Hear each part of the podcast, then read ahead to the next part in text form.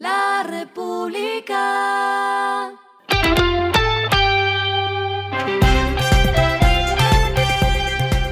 Al final de la jornada, esto es lo que debes saber sobre el comportamiento de los negocios, las finanzas y la economía. Las movidas de hoy fueron. La Junta de Accionistas de Tigo resolvió que la capitalización que necesita Tigo se hará efectiva por medio de la colocación de acciones. Para eso, según explicaron al mercado, habrá una emisión de papeles por más de 208 millones de títulos. Una vez esas acciones sean emitidas, saldrán cada una a 2.644 pesos.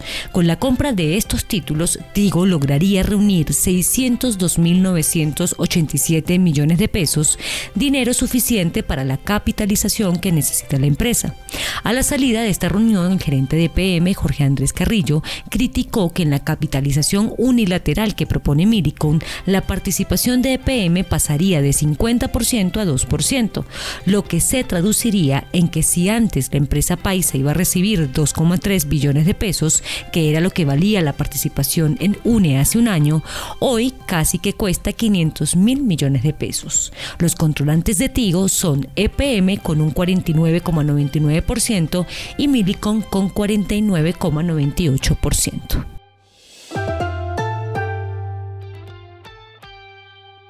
El gerente de la empresa Metro de Bogotá, Leonidas Narváez, aseguró que una modificación al proyecto de la primera línea le costaría a Bogotá seis años más en su construcción y más de 12,5 billones de pesos. Abro comillas, la primera línea tiene 24 kilómetros, es elevada, tendrá 16 estaciones, inicia en el patio taller de Bosa y va a atender nueve localidades en total. Se integrará con la red de Transmilenio, el Regio Tram de Occidente y el Regio Tram del Norte. Cierro comillas. La superfinanciera autorizó el pasado 5 de septiembre a Carvajal Empaques para que realice la oferta pública de adquisición por cancelación obligatoria de desliste, con quienes aprobaron la cancelación de inscripción en el Registro Nacional de Valores y Emisores y en la Bolsa de Valores de Colombia. La OPA de desliste busca adquirir las 359.030 acciones con dividendo preferencial y sin derecho a voto, que representan 0,33% de las acciones suscritas, pagadas y en circulación de Carvajal Empaques. Lo que está pasando con su dinero.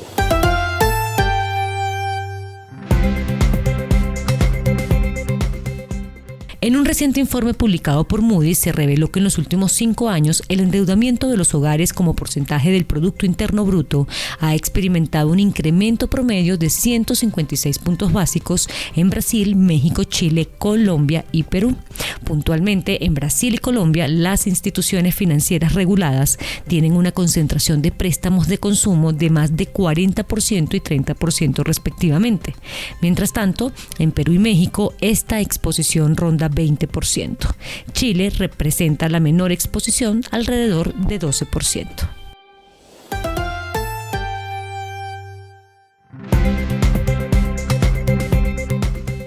Los indicadores que debe tener en cuenta, el dólar cerró en 3.950,92 pesos, bajó 42,61 pesos. El euro cerró en 4.242,70 pesos, bajó 35,77 pesos.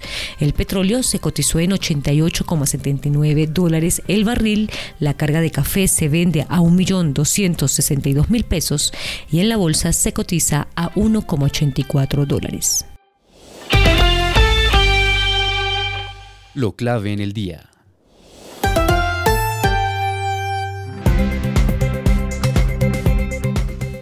Luego de que finalizara la Comisión Conjunta Económica en el Congreso de la República, en la que se discutió el proyecto de presupuesto general de la Nación 2024, fue aprobado en primer debate la propuesta del gobierno por un monto de 502,6 billones de pesos. El gobierno radicó el presupuesto general de la Nación para el próximo año la semana pasada, con la que quiere un aumento de casi 20% si se tiene en cuenta que en 2023 esa cifra era de 422,8 billones de pesos.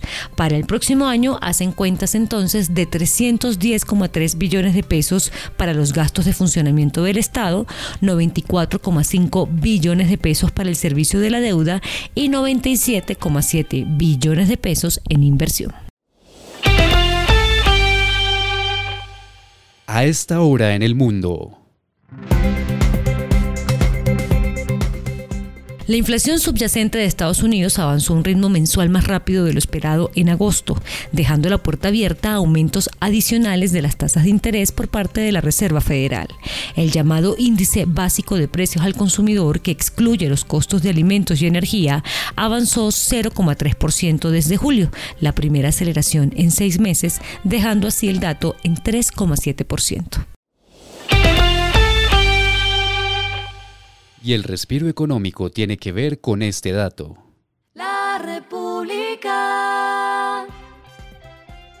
Hace meses anunciamos que sería una subasta de objetos que alguna vez pertenecieron al vocalista de Queen, Freddie Mercury. Los resultados se revelaron y fueron más que exitosos al obtener 50,4 millones de dólares, superando con creces la estimación proyectada inicialmente de apenas 10 millones de dólares. Durante una semana se subastaron más de 30.000 objetos que pertenecieron al icono del pop y que posteriormente dejó a su amiga Mary Austin. Un récord de 140.000 personas hicieron fila en Londres antes de la subasta. La República.